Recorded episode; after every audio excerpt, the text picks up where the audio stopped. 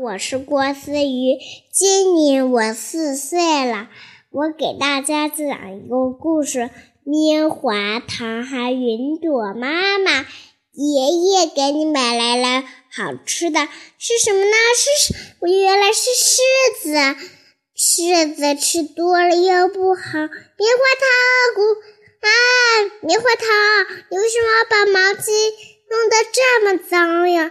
哦，对不起，妈妈。嗯，然后棉花糖说：“剩下的柿子呢？”嗯，然后棉花糖说：“就藏在米花的底下。”可可可是棉花糖，不要浪费食物。想吃柿子就应该告妈妈，肯定是嗯。哎，我的布娃娃，嗯，没有我说肯定是米花给你放柿放柿子的时候呀，这里还有一颗柿子。哎呦，我我芭比，我的娃娃，妈妈可以重新给你翻上一个裙子。我的故事小。讲完了，小小的育儿微信三二幺三八幺五幺幺六。棉花糖的床底下。棉花糖，嗯，把柿子藏在床底下干嘛呢？嗯，害怕他妈发现。然后呢？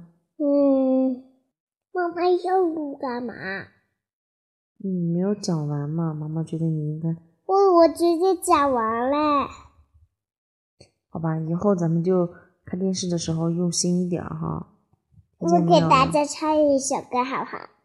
嗯，好吧。大头儿子的小头爸爸，又忘记说了。以后怎么给想想。父子白花花。嗯，以后咱们给。小朋友讲故事之前，咱们就要想好了，咱们咱们就要想把把自己说的话想好，不能说是讲一会儿又忘了，再想一下啊。啊，想好了啊。嗯嗯，好了，下一次妈妈，妈妈妈妈一定可以的。妈妈，再见吧。